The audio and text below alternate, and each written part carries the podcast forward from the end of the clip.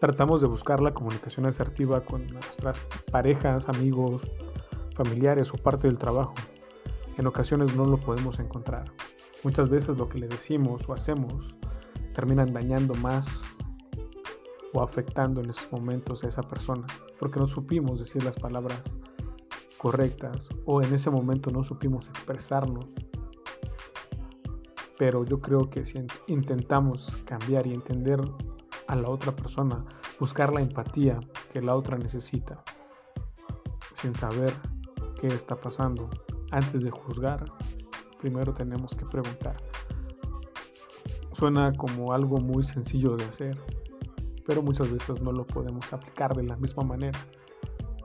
El hecho de iniciar una nueva amistad, una relación, estar con alguien, pasando el tiempo que no vas a poder recuperar, nos hace pensar de manera distinta, nos hace que actuemos totalmente fuera de nosotros mismos. Hacemos cosas, lo único que se busca es forjar un recuerdo, ese recuerdo que vas forjando día con día, que no importa la distancia o el tiempo que recorras para ver esa persona o los instantes, ya sea un minuto o cinco minutos que te hacen sentirte bien, pleno. Pero muchas veces terminamos con una simple palabra, una frase, todo se vino abajo. Por eso es que los invito a que busquen una comunicación asertiva, ya sea el tema que quieran ustedes abordar, si han dejado cosas inconclusas o que están abiertas y no han podido decir a esa persona lo que realmente sienten, es momento que lo hagan y más porque la vida no la tenemos comprada.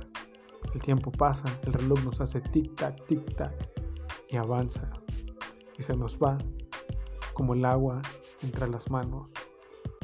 A veces decimos que las cosas fluyan, sí, tienen que fluir porque es parte del proceso del que vamos a ir conociendo a esa persona.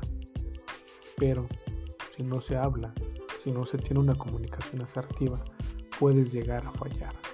Y no estoy hablando solamente de una relación de amistad, una relación amorosa, de cualquier relación, si es con tu familia, con un hermano, con un primo, con un tío, que has perdido comunicación, es momento que empecemos a tratar de acercarnos a ellos.